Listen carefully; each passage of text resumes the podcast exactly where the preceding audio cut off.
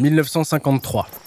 Un matin ensoleillé, profitant de l'absence de Pablo, Françoise boucle ses valises et quitte Valoris avec ses deux jeunes enfants. Après dix ans de relation, elle s'est lassée de ses attitudes possessives et autoritaires. Quelques années auparavant, Pablo lui avait assuré qu'on ne quittait pas un homme comme lui. Nous verrons, avait-elle répondu. Pendant les années qui suivent la rupture, la vengeance de son ancien compagnon est sans pitié, à tel point qu'il entraîne tout un pays derrière lui. Son but? Organiser sa mort sociale.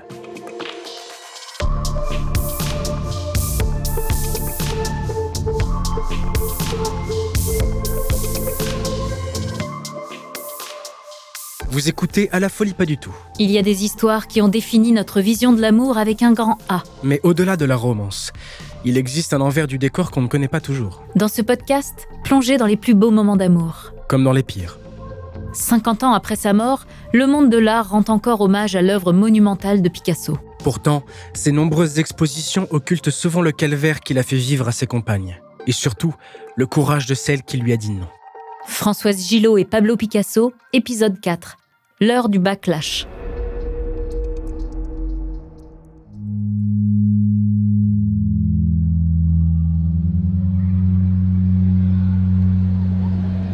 Après plusieurs heures de voyage, Françoise est arrivée à Paris. Il est tard, le soleil est déjà couché, comme ces enfants qu'elle abordait pour la première fois dans leur nouveau lit. Elle ne regrette pas sa décision, et une vague de nostalgie la traverse. Dans le calme de son nouvel appartement, l'adrénaline retombe et les images de sa relation avec Picasso lui passent devant les yeux. Lors de leur rencontre, Françoise avait soif d'expérience. Elle voulait connaître autre chose que son cocon bourgeois. Et de ce point de vue, on peut dire que sa relation avec Picasso a été à la hauteur. Leur histoire lui apparaît comme un tableau en clair-obscur, une période déchirée entre ombre et lumière. Plus que toute autre chose, c'est la peinture qui leur a donné quelques moments de bonheur. En particulier lors des premières années. Ce soir-là, elle ne pense qu'à une chose, peindre. Se lève et ses mains tremblent légèrement lorsqu'elle met son chevalet en place. Quelques secondes plus tard, elle s'attelle à la première toile de sa nouvelle vie.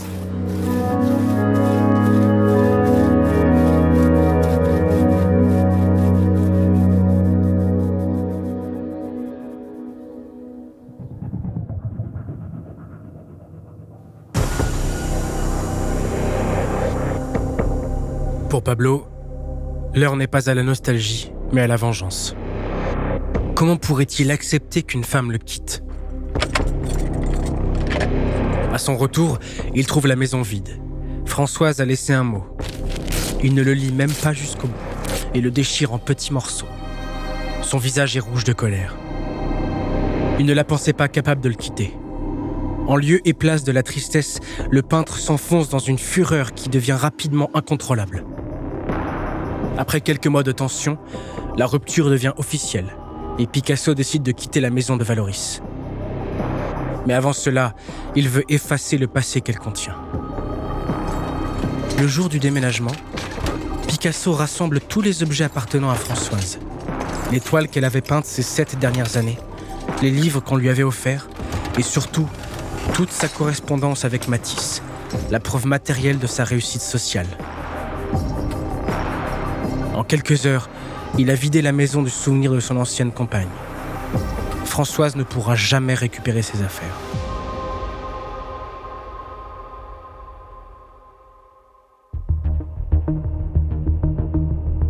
Plus tard, Pablo apprend que Françoise est en couple avec Luc Simon, peintre qui plus est. C'en est trop pour lui. À partir de ce moment-là, il fait appel à tout son réseau pour saper leur carrière à tous les deux. Son pouvoir est tel qu'il parvient à faire en sorte qu'il ne soit plus exposé ni représenté par des agents artistiques français. Il va sans dire qu'il a lui-même retrouvé l'amour dans les bras de Jacqueline Roch, une jeune femme de 26 ans qui travaille à la galerie Madura, à Valoris.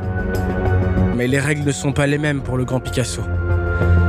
À 72 ans, Pablo a plus d'influence que jamais.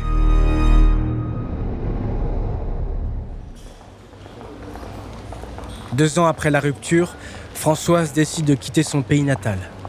Même si elle n'a jamais été dépendante de Picasso financièrement, son ombre menace sa carrière et la nouvelle vie qu'elle essaie de construire. En 1955, elle fait à nouveau ses valises et embarque pour New York.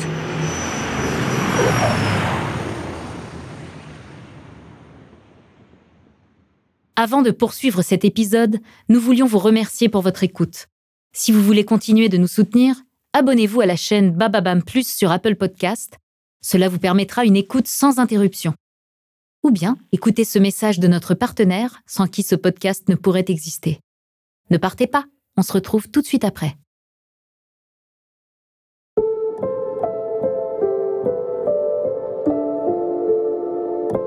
« 1964. En dix ans, Françoise a bâti une carrière solide outre-Atlantique. Finalement, sa rupture avec Picasso l'a forcée à partir d'une toile blanche. Elle a accueilli son troisième enfant et a repris une pratique assidue de son art. En peinture, elle met en application certains enseignements de Picasso. Et puis, souvent, ses échanges avec Giacometti, Miro et les autres lui reviennent. Lorsqu'elle se décourage, elle se souvient des mots de son ami Matisse, qui admirait son travail. Chaque fois que Françoise dessine un oiseau, aussi éloigné de la réalité qu'il puisse être, il s'envole.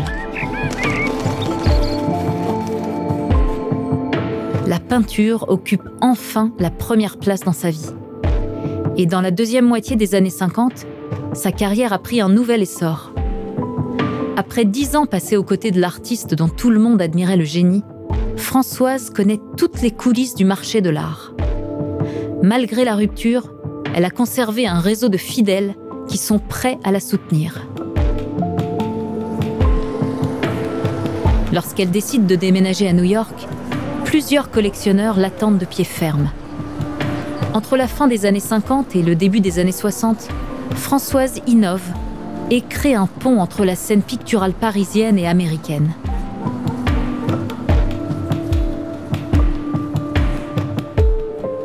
Plus de dix ans après son départ de Valoris, Françoise regarde en arrière et décide de rendre hommage à la relation qui a marqué ses jeunes années.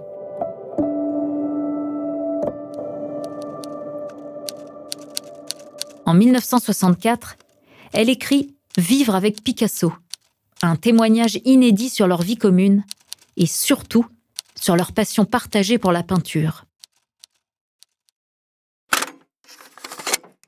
Vous devez à tout prix, euh, justement, faire ce livre pendant que Picasso est encore vivant. C'est très important car, quelle que soit sa réaction, on ne pourra justement pas vous accuser de faire ça enfin, d'une façon qui ne soit pas juste vis-à-vis de lui, puisqu'il peut répondre ce qu'il veut et réagir comme il veut. Et c'est finalement ce qu'on vous reproche. Et on me reproche ça alors qu'en fait, euh, justement, Picasso a réagi, mettons, négativement, mais en fait, il, a été libre de, prendre sa position, puisque justement, il est là et moi aussi.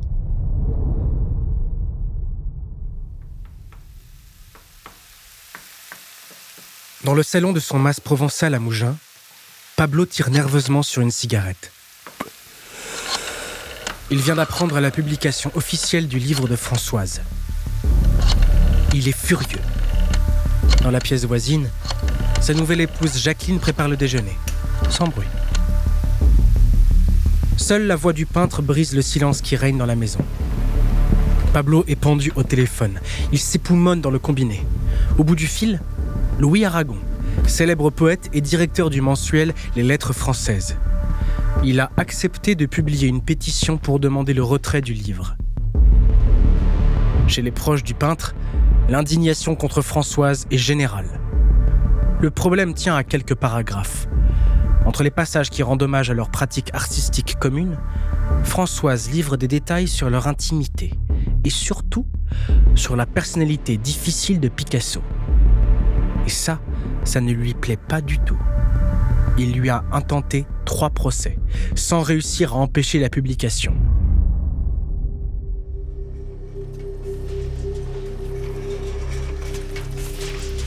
Quelques jours plus tard, l'article est publié. Il est signé par plus de 80 artistes et intellectuels, dont certains étaient des proches de Françoise. Seul Jean Cocteau reste fidèle à sa chère Amazon. A l'inverse, Jacques Prévert, Pierre Soulages Jean-Paul Sartre et toute l'élite artistique l'accablent. Sa culpabilité fait l'unanimité.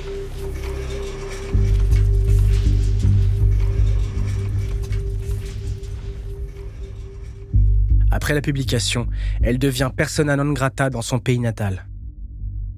Pablo coupe complètement les ponts avec son ancienne compagne et refuse même de revoir ses enfants. Pendant le reste de sa vie, Françoise paie le prix de ce témoignage, sans jamais pardonner à ceux qui ont voulu l'abattre. Aujourd'hui, malgré son apport majeur à l'histoire de l'art, elle est encore largement éclipsée par son histoire avec Picasso. En 60 ans, seulement deux expositions lui ont été dédiées sur le sol français. En prenant un peu de recul, on se rend compte que les arguments utilisés n'ont pas beaucoup évolué. Lorsqu'une femme parle contre un homme puissant, les accusations d'opportunisme ne sont jamais loin.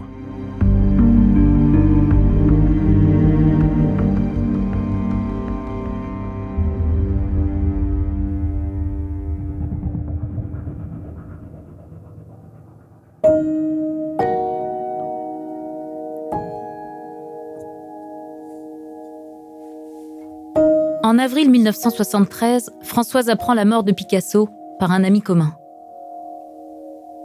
Les jours suivants, elle évite soigneusement les émissions de radio, de télévision et les articles de journaux qui évoquent le peintre de Guernica. Qu'a-t-elle à y apprendre? Elle est l'une des rares à avoir connu l'homme derrière le mythe auquel on rend hommage en une des journaux.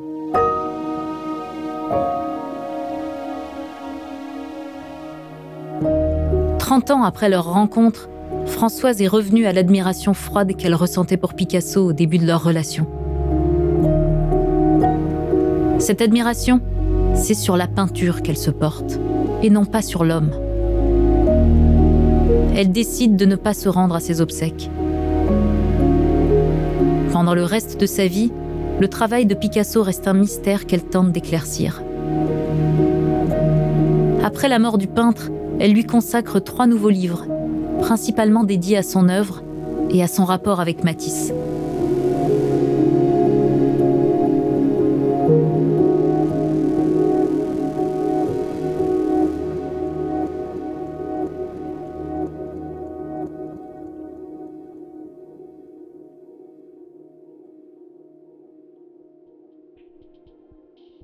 L'année 2023 marque à la fois le cinquantenaire de la mort de Picasso et le décès de Françoise. La peintre nous a quittés le 6 juin, à l'âge de 101 ans. Même si leur relation a fait couler beaucoup d'encre, elle a aussi nourri notre imaginaire commun. Finalement, Françoise Gillot a résisté à un homme autant qu'à un système encore bien présent aujourd'hui. Celui qui sacralise le talent artistique et la réputation des hommes de pouvoir. Plus d'un demi-siècle plus tard, sa mémoire est peu à peu réhabilitée. En tant que peintre d'abord, mais également en tant que femme courageuse et en avance sur son temps, qui a refusé d'être une simple muse.